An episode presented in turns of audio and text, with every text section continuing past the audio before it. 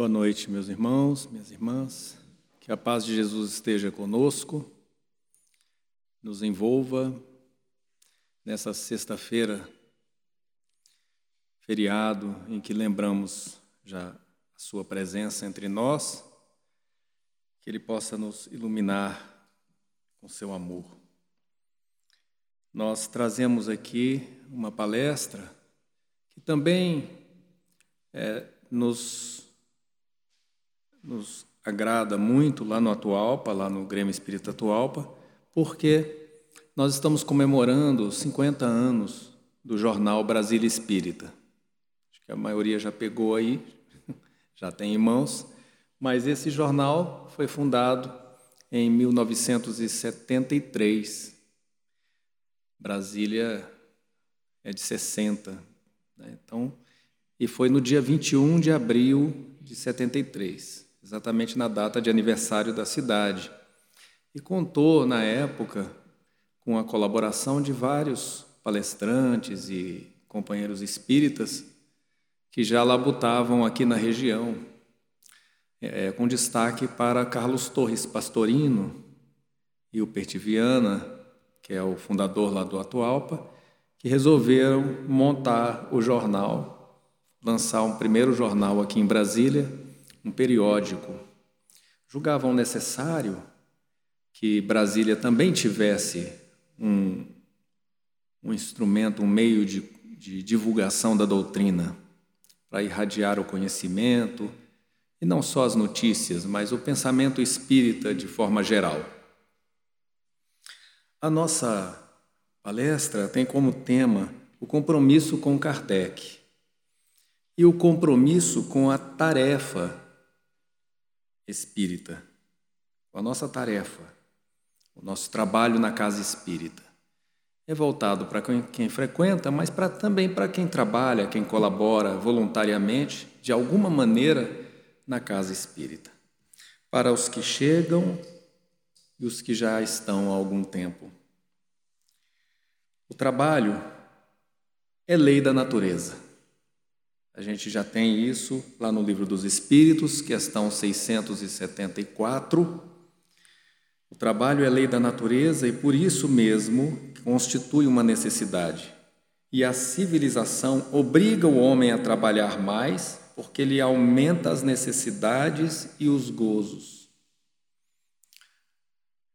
E é o que está acontecendo. Nós temos que trabalhar cada vez mais. Parece que o trabalho está puxando Cada vez que a civilização desenvolve, desenvolve conhecimentos, desenvolve estrutura no nosso país, aperfeiçoa domínio sobre a ciência para melhoria da saúde ou da qualidade de vida ou de resolução de problemas sociais ou problemas físicos no planeta, nós observamos que o trabalho aumenta capacidade é cada vez maior de exigência de domínio de habilidades, atitudes, conhecimentos, competências necessárias para lidar e labutar no planeta. Mas ele também nos diz, na questão 675, que toda ocupação útil é trabalho. Então, toda nossa atividade útil é trabalho. Portanto, Todo trabalho voluntário, mesmo não remunerado, trabalho de coração, trabalho de ajuda ao próximo na casa espírita, é considerado um trabalho. Toda atividade é um trabalho. E conta nos nossos na nossa contabilidade espiritual. Aquilo é relevante para o espírito. De forma numa visão bem mais ampla, bem maior da vida, não só da vida material, mas da vida espiritual, nós conquistamos méritos cada vez que fazemos o bem, que realizamos algo no sentido de contribuir para a sociedade, para o bem comum, para algo que vai além de nós mesmos. Pode ser cuidar dos animais, das plantas, voltarmos a nossa atenção para a vida externa e não somente para a nossa vida interior. Cuidarmos de nós é necessário para podermos interagir e cuidarmos também do, do que está ao redor. Porque nós estamos numa imersão, num processo de imersão reencarnatória. Nós reencarnamos e nesse processo os objetivos não são os que parecem aqui. Eles transcendem a nossa percepção. A visão de homem dentro da ciência ela era limitada. É uma visão que olha para o homem que está apenas no corpo físico e que é mortal. Nasce, se desenvolve, cresce, envelhece e morre. É um ciclo da natureza. E dessa forma foi interpretado. Mas existe muito mais além disso. E não é só a doutrina espírita a detentora do esclarecimento da real situação do homem. Falo homem no sentido amplo, os seres humanos. A ciência, portanto, ela tem um olhar definido às comprovações. Aí nós tivemos todo um movimento onde o homem começa a perceber que existe muito mais além do que o que é medido, contado, percebido e tocado. Existe o campo psicológico. E este campo, onde está a psique humana, estudada muito bem pela psicologia, trouxe todo um entendimento da vida e um novo homem surgiu a partir daí. Mas também percebeu-se com o tempo que a psicologia não explica tudo. Ela não consegue responder todas as questões da dinâmica do ser humano, do mundo interior que ele possui. Ela vasculha ela procura. E surgiu também a parapsicologia. A parapsicologia veio aí numa fase já próxima à doutrina espírita. Na mesma, no mesmo período em que a doutrina se desenvolve e fortalece, a parapsicologia surge também e começa a pesquisar, tanto que alguns pesquisadores espíritas são também estudados pelos grupos da parapsicologia. William Crookes, por exemplo, grande pesquisador dos fenômenos é, psíquicos no momento da morte. Ele era um pesquisador italiano, é, inglês, que fazia a, a sua análise em cima das situações em que não se percebia o domínio da ciência. O que, que acontece? A pessoa relata que vai e que volta. Fenômenos de materialização. Já ocorriam esses fenômenos. Já estavam acontecendo. Com ah, os fenômenos de Hydesville, a época de Kardec, as batidas, os espíritos batedores, que se espalhou pelo globo, ocorreu então um grande movimento que faz aparecer a relação entre a espiritualidade e nós, encarnados. E eles tomam a palavra e se explicam e nos explicam, nos respondem questões até então não esclarecidas. Questões relacionadas às indagações de onde viemos, quem somos nós E para onde vamos? O que é a vida realmente? O que é o corpo físico? O que tem além do corpo físico? Tudo isso é respondido no livro dos Espíritos. Aí a gente pensa, não, está tudo respondido. A parte científica, formação do planeta, a existência de outros mundos, está tudo respondido. Mas ainda não, ainda não está tudo respondido. Tem uma parte desse conhecimento que ele entra na questão moral.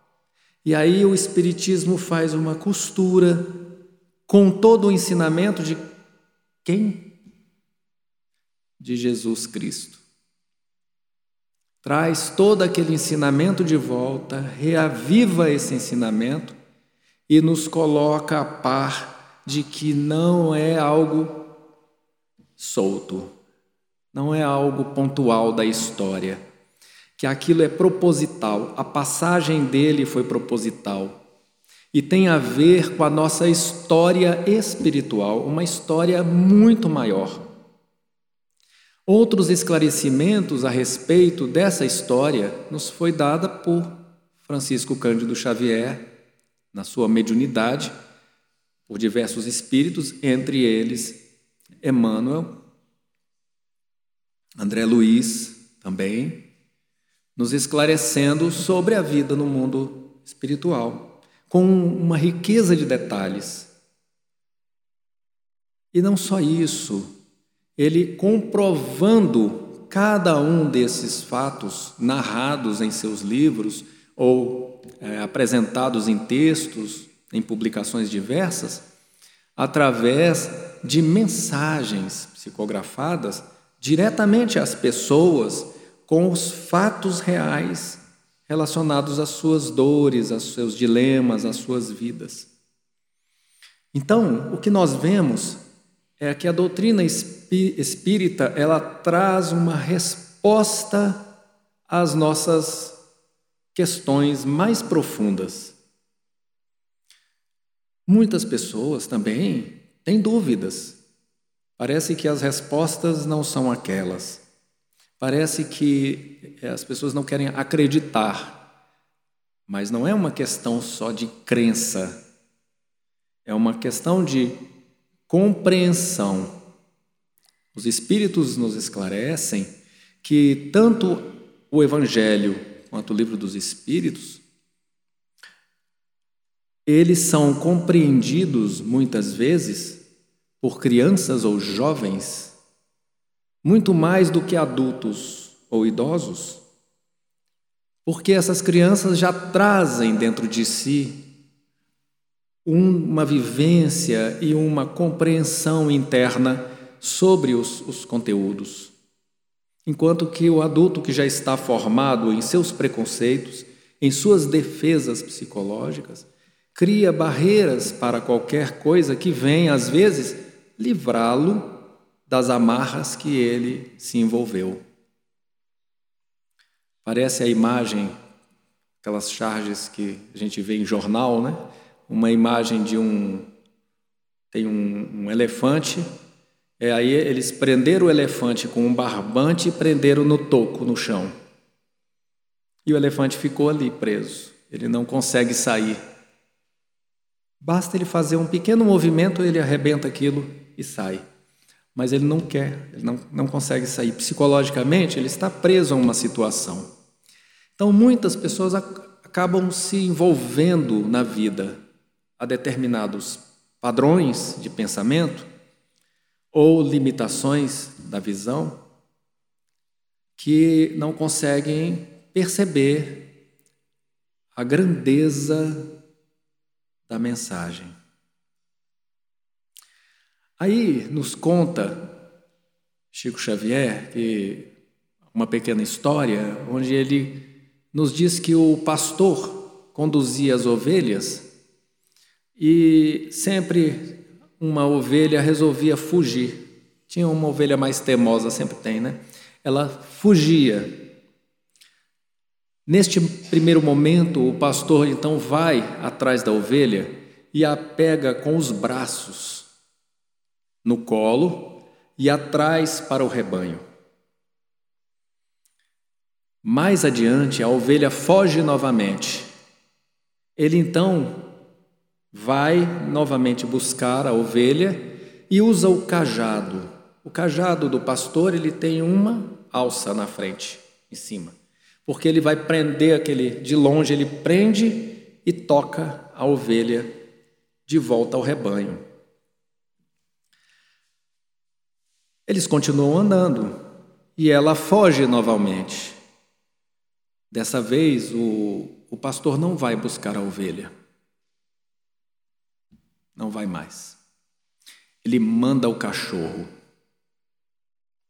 O cachorro vai atacar a ovelha, vai mordê-la, vai latir, vai assustar, de tal forma que ela retorna ao rebanho. E ele então nos, nos diz: assim somos nós muitas vezes teimosos, renitentes, repetentes, contínuos. Repetimos, repetimos, repetimos os comportamentos. E aí ele manda o cachorro, a dor, a dificuldade, o sofrimento, que vai nos trazer novamente para o entendimento correto. Vai corrigir a percepção, o rumo. Muitas vezes, a dor, a doença, o sofrimento que nos abala, uma perda, ela não vem à toa. Ela vem como um chamado. Ela vem como uma lição, como uma mensagem de acordo com a nossa necessidade. Porque os espíritos não estão olhando a nossa perda. Ah, perdi o emprego, não consigo outro, não passo em concurso, está difícil, eu não consigo, estou com a doença, desenvolveu a doença e ela ela está resistente. Cada um tem uma situação, tem uma dor ela está fazendo um chamado. O olhar da espiritualidade é diferente do nosso. Nós pedimos misericórdia, tira isso de mim, resolve o meu problema, me dá o que eu quero. Mas eles estão olhando, observando o nosso, a nossa vida aqui na Terra como uma passagem muito pequena, muito rápida e os nossos mentores, nossos anjos da guarda, aqueles que estão nos acompanhando mesmo, eles olham as reencarnações, eles olham o progresso que vem acontecendo ao longo de muitos séculos. E eles observam o que está acontecendo agora sob esse olhar, muito diferente do nosso, que estamos imersos no nosso processo aqui perdendo a esperança às vezes por uma questão que esteja acontecendo. Mas eles sabem que isso é muito passageiro e que a situação ela é uma prova ou um resgate necessário, como um remédio amargo que às vezes a gente tem que tomar e que o médico administra. Que médico malvado ele chega e me enfia aquele negócio e a, aperta, dói na entrada, e aí depois eu fico passando mal com aquele remédio. Aquele remédio me consome. Ele é muito mal. Não, não é mal. Ele é bom. O médico está fazendo o quê? Tentando salvar a minha vida. Os espíritos assumem a postura daqueles que querem salvar a nossa vida mas não essa é a vida maior, a vida de longo prazo. Nós então temos essa compreensão do Espiritismo. A pergunta que fazemos é: o que é o Espiritismo para você? O que, que ele significa para você? O que ele representa? O que, que a doutrina espírita representa verdadeiramente?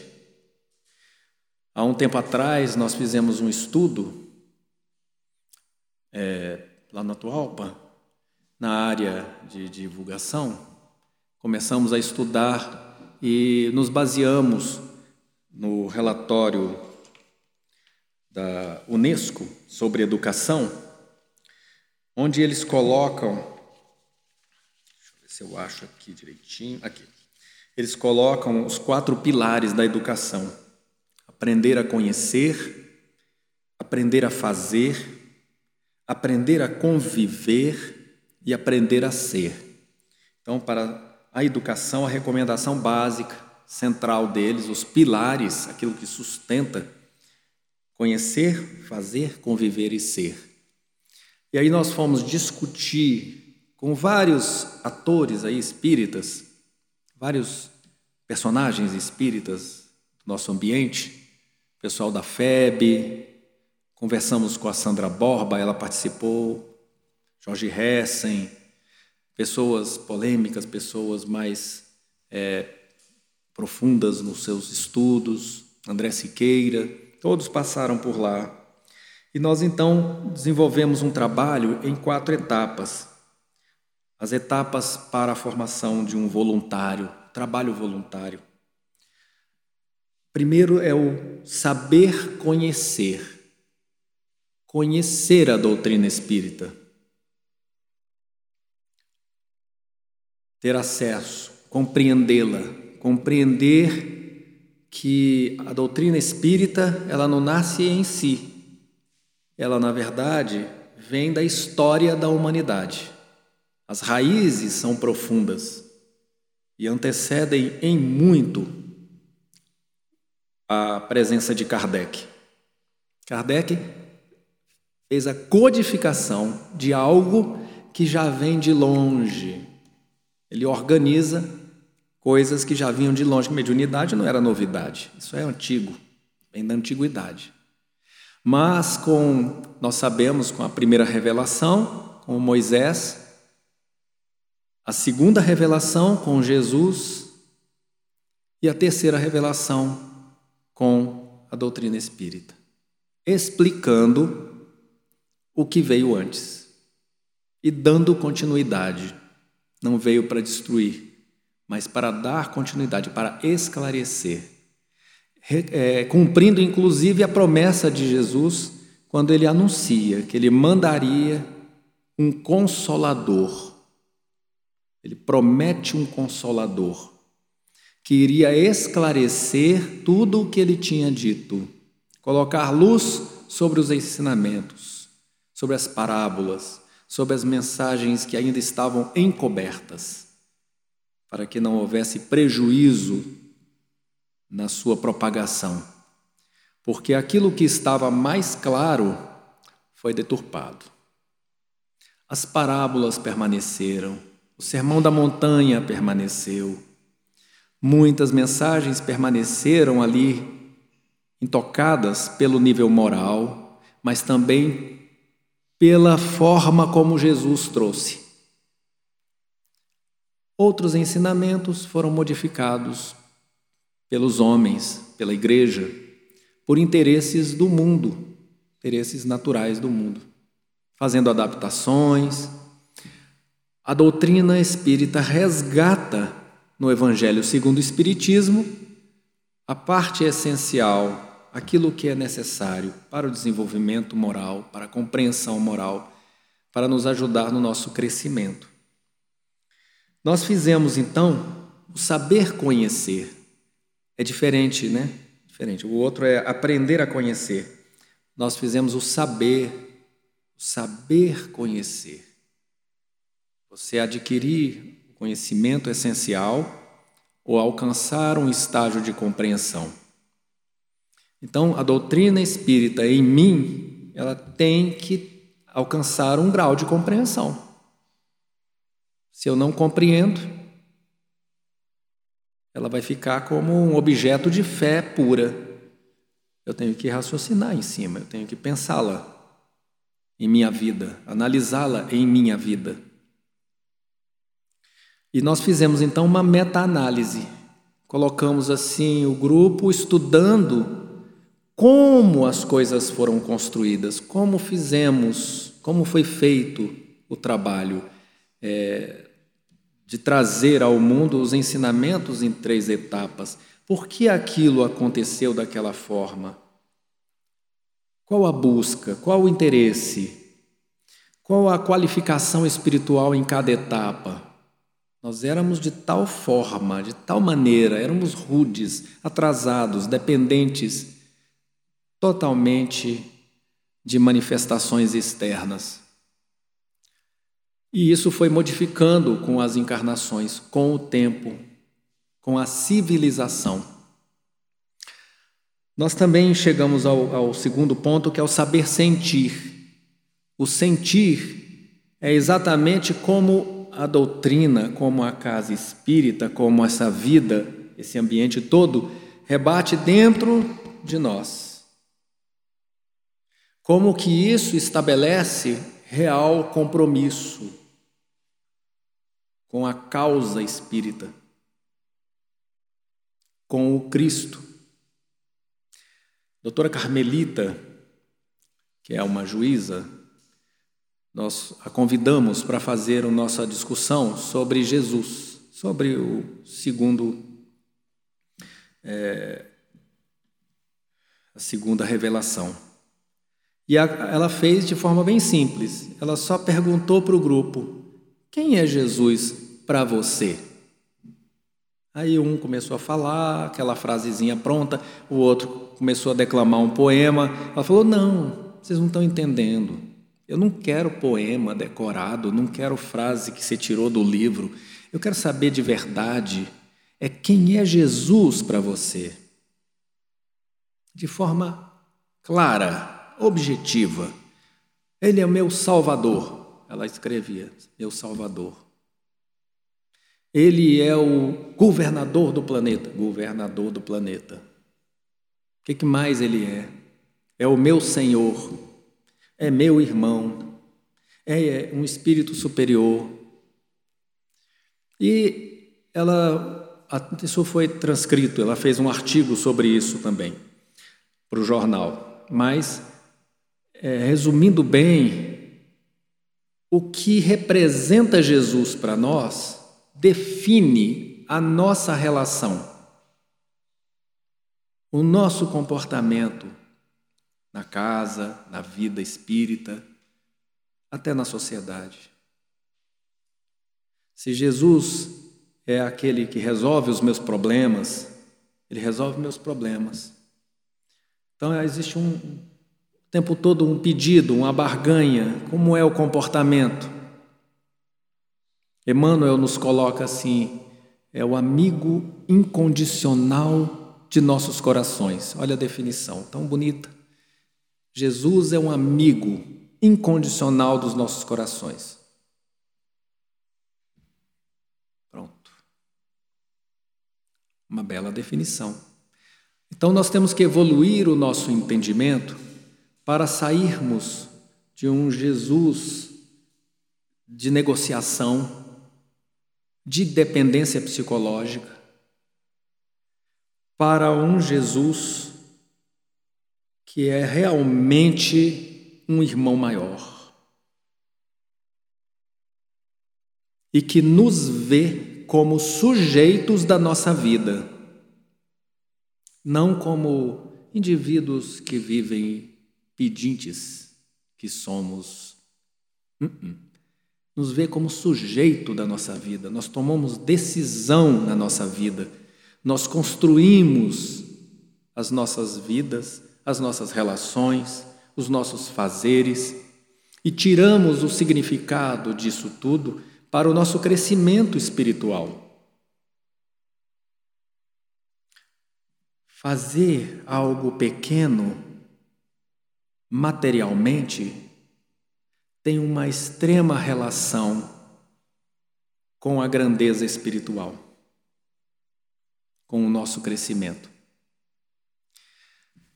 Ser todo inteiro naquilo que fazes. Como a, a lua reflete inteira no lago.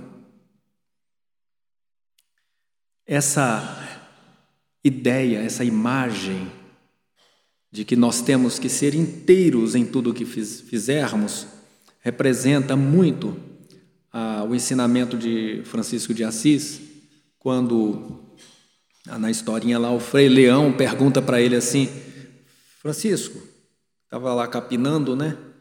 Aí você está capinando aí, e se você eh, soubesse que você só tem um dia de vida, o que, que você faria? Aí o Francisco parou, pensou e falou: Eu continuaria capinando. Por quê? Se nós soubéssemos que temos um dia somente de vida, nós talvez tivéssemos mil coisas para resolver, coisas mais importantes para fazer, questões a solucionar com alguém, para você se, se desvencilhar da relação, ficar bem com a pessoa, pedir perdão, perdoar teríamos coisas a fazer. Transferir coisas, orientar a família, mil coisas. Acontece que a lição vem nos dizer que se você está fazendo o que tem que ser feito, em significado e importância, tudo bem. Está tudo bem, está tudo certo. Mas como nós muitas vezes não fazemos as coisas que deveriam estar sendo feitas e fazemos outras, inventamos outras, aí estamos com a mente sempre deslocada. Estamos num lugar com a mente na outra, com o coração no outro. Então, quando estamos inteiros, plenos, tudo bem. Está no lugar certo, fazendo a coisa certa, continua porque a passagem, a desencarnação, ela é para todos. E ela se dará me melhor para aqueles que estão fazendo a coisa certa. Mais resolvida, né? Ela será.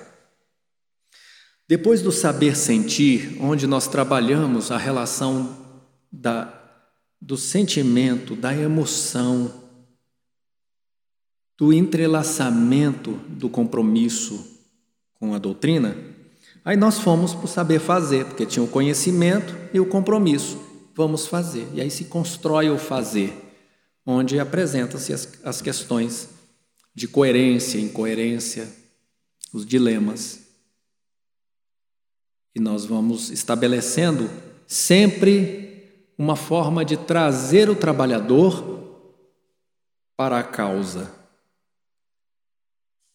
a liderança serve e o colaborador ajuda. E finalmente, nos coloca Sandra Borba, através de um dos livros dela, de educação, ela também nos colocou essa questão, o saber ser. Saber ser é o estágio de maturidade, onde o conhecer, o sentir e o fazer estão consolidados. Você já está no estágio, no estágio tal que você se identifica com o objeto que você trabalha, com aquilo que você vive. Chega um ponto tal que você se refere à pessoa como a pessoa da casa, pessoa daquele trabalho, de tão entrelaçado que ele está com a atividade, com o compromisso. O compromisso com Kardec, portanto, é o compromisso com Jesus. É o mesmo compromisso. É o mesmo compromisso que ele estabeleceu com os apóstolos. Quando ele divide o pão, serve o vinho e lava os pés, ele prepara todos eles para a caminhada, para a luta. A luta consigo mesmo na execução da tarefa. A luta consigo mesmo não termina. E nós vimos isso no exemplo dos apóstolos, cada um deles. Caminharam daí para frente com o que eram, com as mazelas que carregavam, com as dificuldades que tinham, e mesmo assim continuavam a tarefa. Nós não, não, não se é exigido do trabalhador espírita do espírita em si nenhuma perfeição. Porque nós não estamos aqui perfeitos, o planeta não é perfeito, nós não somos perfeitos. O que exige é só esforço. Esforço no bem. E é o que Kardec nos coloca. Ele nos destaca essa questão. Deixa eu ver se eu lembro aqui. Ah.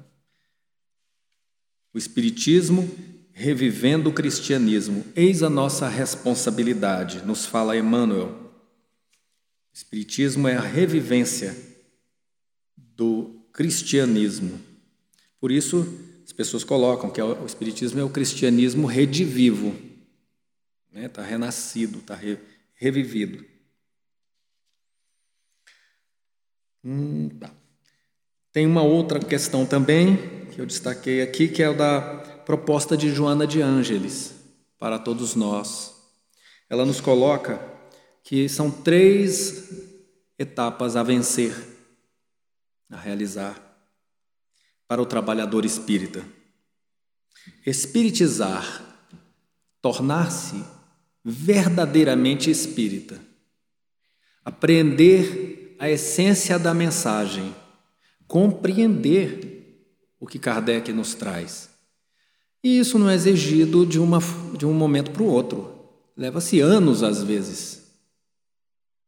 Uma parte da vida, a vida toda, para você ir compreendendo. Por isso, a palestra, por isso, o estudo, por isso, a evangelização. Eles são eles trazem repetições de ensinamentos de maneiras variadas, para que isso seja bem consolidado ao longo do tempo, bem fixado. O, o estudo e o trabalho devem andar juntos. Estudar na casa espírita, fazer um trabalhinho, uma colaboração, um trabalho assistencial, uma ajuda, a limpeza, a manutenção, tudo é oportunidade.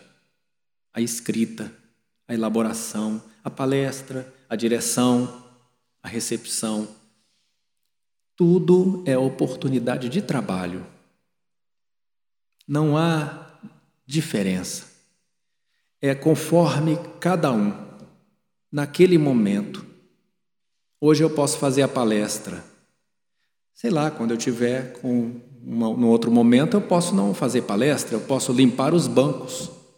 Me oferece, não, eu posso limpar o banco? Eu venho aqui, dou uma limpada no banco uma vez por semana, deixo eles, antes da reunião, deixo limpinho. É tarefa. É tarefa e ela nos conecta.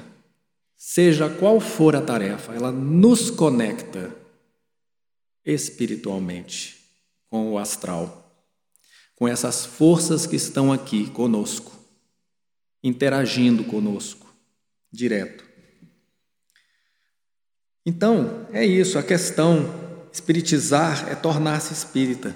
O segundo item é qualificar. Joana então nos diz: depois que você já desenvolve a, a percepção né, da, do conhecimento, você espiritizou, está no processo de se tornar espírita, você qualifica. E qualificar é você, o nome diz, dar qualidade ao trabalhador. Eu preciso fazer uma sopa. Nunca fiz, alguém me ensina a fazer a sopa. Eu vou aprender a fazer a sopa e daí para frente eu faço sopa. Faço sopa. Eu era jovem, aí eu escrevia, comecei a escrever uma revistinha lá no centro, inventamos uma revistinha lá que só rodava dentro do salão. Eram 100 unidades só, copiadas, impressas em xerox. Isso na década de 80. Depois, na década de 90, eu já, já mais velho, eu assumi o jornal Brasília Espírita, lá em 94. 93, 94. Então, nesse período, de lá para cá, eu aprendi a fazer jornal. Fui estudar, fui, fui também é, acompanhar quem fazia. Então, eles tiveram que me ensinar, me qualificar para fazer algo. Eu fui me esforçando para poder me qualificar cada vez mais dentro da ação limitada que é fazer um jornal espírita. Eu não sou jornalista. O pessoal, mas você não é jornalista? E você faz um jornal espírita? Sim, eu sou editor do jornal, mas eu tenho amigos jornalistas e eles me ajudam. Né? Eu não sou bobo, eu não vou ficar sozinho. Né? Me cerco de pessoas que conheçam a área, conheçam o trabalho. Mas eu preciso dar o norte, então eu tenho que estudar doutrina. A doutrina tem que ser entendida para que eu possa alimentar o jornal, balizar o desenvolvimento dele. Então, isso é o qualificar. E todos nós que entramos na casa espírita nos qualificamos em alguma coisa. Cuidar do som, do equipamento, a, a disciplina de abrir a casa no horário. É uma disciplina, alguém tem que fazer isso. Os espíritos esperam que, os, que as coisas se materializem, eles não podem abrir o salão, nós é que temos que abrir. E o terceiro é humanizar. Então, é desenvolver o sentimento mais profundo de humanidade em todos nós. Desenvolvermos a nossa amorosidade, a fraternidade, porque isso é o diferencial da nossa atividade. É você espiritizar, qualificar para, para a tarefa e depois humanizar. Fiz até umas anotações que fala assim, o compromisso também da casa espírita. É, compromisso da casa espírita em relação aos seus voluntários, né? Porque a casa espírita ela antecede o voluntário, ela recebe o voluntário. Então, fui listando aqui alguns. Desenvolver os cursos que formam o trabalhador de forma eficiente e eficaz. Fazer curso para poder qualificar, para poder também espiritizar. Né? Além da manutenção da evangelização, dos estudos, das palestras, você tem cursos específicos. Propiciar um ambiente de credibilidade, um ambiente de confiança, de boa comunicação interna dentro dos princípios da doutrina dar a conhecer a direção a ser seguida. A pessoa fica assim: vou fazer um trabalho, começa a fazer o trabalho e vai para que lado? Para que lado que eu vou? Né? É para quantos? Quantas pessoas nós vamos atender? Qual é o perfil? Então eu tenho que ter informação do que, do que a casa quer. Ela quer chegar aonde? Então eu, ela vai dar a diretriz, ela vai dar a orientação, o planejamento geral para que o grupo todo possa se dirigir e se movimentar em harmonia. Não haja choque de interesses, de buscas. As pessoas possam agir em conjunto, em harmonia, é, cada área, né? Também temos as normas, os regulamentos que têm que ser respeitados. Dar autonomia. Muitas vezes você pede o trabalhador para fazer, mas ele não tem autonomia para nada, não faz. Fica parado esperando. Só anda, é que nem carrinho de mão, só anda quando alguém empurra. Não funciona desse jeito. Nós estamos num ambiente produtivo, de realizações. Então você prepara, orienta, capacita e dá autonomia. Ele vai funcionar. Ele conhece as regras, conhece os limites e conhece o objetivo da tarefa, pode deixar que vai. As situações que vão acontecendo, se fugirem ao controle, ele pergunta. Se não fugirem, ele resolve. Mas se ele não tiver autonomia, tudo ele vai perguntar. Tudo. Não vai fazer nada. Tudo é perguntando, perguntando. porque não tem autonomia. Então, autonomia é importante para que a pessoa se aproprie também do, do espaço e se sinta parte daquele ambiente. E conscientizar o voluntário de que ser um trabalhador voluntário espírita não é obrigação. Não é obrigação. É uma realização.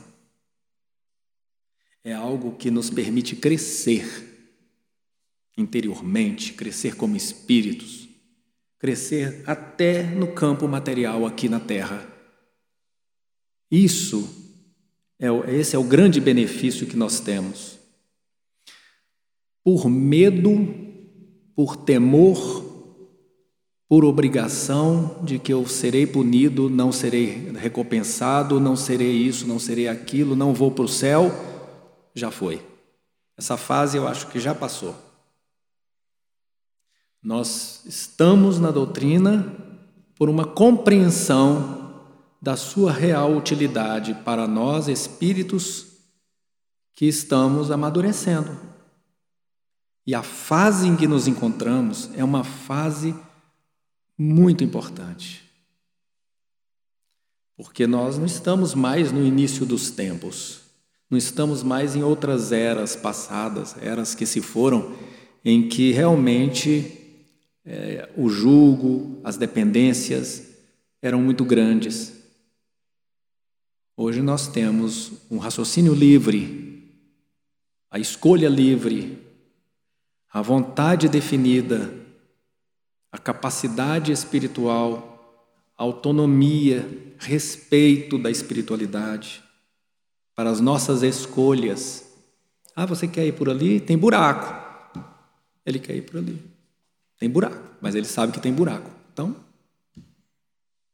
é a escolha de cada um, é uma consciência maior. Então, é, e para completar, uma mensagem que eu encontrei sobre um texto voluntário, adjetivo ou substantivo, está no portal do voluntariado.com.br. É de 2005, é de, um, de uma pessoa chamada que assinou Hagley. Ele diz assim: olha, voluntário não está lá para ser amado ou admirado, pois nesse caso já se perderia em seu narcisismo. O voluntário não está lá para dar piedade, caridade ou fazer favores, pois já chegaria com uma imagem totalmente distorcida de magnitude e dignidade do outro. É um perigo, né? Eu vou chegar, ah, eu vamos fazer um trabalho, que eu vou fazer uma visita, vou fazer a caridade. Eu estou indo lá fazer a caridade. O outro precisa e eu estou fazendo. Gente, nós estamos nos ajudando. Pode ter certeza. Se eu faço uma visita a um, uma creche, um orfanato, eu estou crescendo. Eu ajudo me ajudando. A consciência de que eu vou lá fazer a caridade porque eu sou superior, ah, ah, isso está aqui um equívoco. Um equívoco, é, distorce a dignidade do outro, inclusive. Sua missão, a missão do voluntário é ser ético, encarando o outro como sujeito da sua existência. Seu compromisso é com o aperfeiçoamento e a fundamentação de sua atuação. Caso contrário, será narcisista carente e inconsequente. Concordamos com este autor, porque nossa posição no mundo não é de superioridade nem de inferioridade. Nós estamos aqui vivendo, fazendo, construindo a nossa realidade, a nossa vida, aproveitando a oportunidade de crescimento, de realização. Fazendo o bem, cresceremos. É uma questão de colher o que se planta. É uma questão de sabedoria, basicamente. Mas compreendemos o estágio em que nos encontramos, de muitas dependências, de muitos vícios passados, e que precisamos lidar com isso também.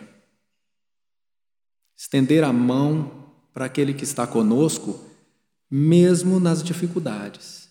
E também termos a humildade de reconhecer as nossas sombras, as nossas mazelas, os nossos defeitos, e saber que precisamos corrigi-los gradativamente, necessariamente precisamos. O momento de começar é já. É ontem, né? Já é para ontem. Para que a gente possa, ao final da jornada, olhar para essa encarnação e satisfeitos podermos dizer: meu compromisso é com Jesus, continua sendo com Ele. Caminho então daqui para frente.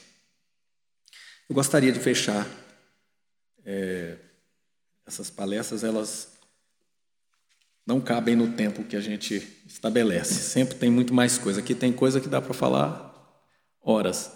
Mas eu gostaria de fechar com uma mensagem de José Soares Cardoso, que ele fala para a gente da vitória, a vitória da gente, a vitória íntima. A evolução se faz pausadamente, obedecendo às grandes leis da vida. Às vezes, nós subimos na descida. Se soubermos descer humildemente, quem leva os outros sempre de vencida, não está vencendo realmente. O perdedor às vezes vai à frente do vencedor nos faustos da subida. Mas há, entretanto, uma vitória certa é quando a nossa mente se liberta das ilusões da vida transitória. Somente aí constataremos, analisando os erros que fazemos, a nossa maior e autêntica vitória. Fiquemos em paz, meus irmãos. Eu gostaria de fechar com essa mensagem né, do 50 anos do jornal Brasília Espírita. Vocês podem, quem não pegou, pode pegar na entrada. E também o convite para aqueles que desejarem, que tiverem propensão ou desejo de se desenvolver na área, participar do concurso A Doutrina Explica, se tornar um escritor espírita. Nós tivemos na última edição, em 2018, é, 50 pessoas, 52 pessoas participaram e escreveram artigos para o jornal. Todos foram publicados ao longo dos anos, tanto no jornal Brasília Espírita, quanto na revista O Consolador. A revista eletrônica é semanal. Então, é bem simples. As inscrições já estão abertas, vão até outubro de inscrição e a pessoa escreve um artigo. Mas não é um artigo da cabeça dela. Ela vai tentar explicar algo através da doutrina espírita. Por isso se chama a doutrina, a doutrina explica. Então você pega um artigo, uma, um artigo de jornal qualquer, com qualquer notícia que, te, que você queira esclarecer, você diz assim: olha, está aqui uma situação, eu vou pesquisar como é que a doutrina explica isso. Aí você pesquisa, escreve e apresenta, e o jornal analisa. Tem uma banca, eles analisam, referendam para revisão ou para publicação. E aí é publicado o grande reconhecimento é esse, é a publicação. E ao longo dos anos tivemos muitos trabalhos interessantes, muitos esclarecimentos também, pessoas que escreveram coisas diferenciadas a respeito da vida cotidiana e como a doutrina explica aquela situação.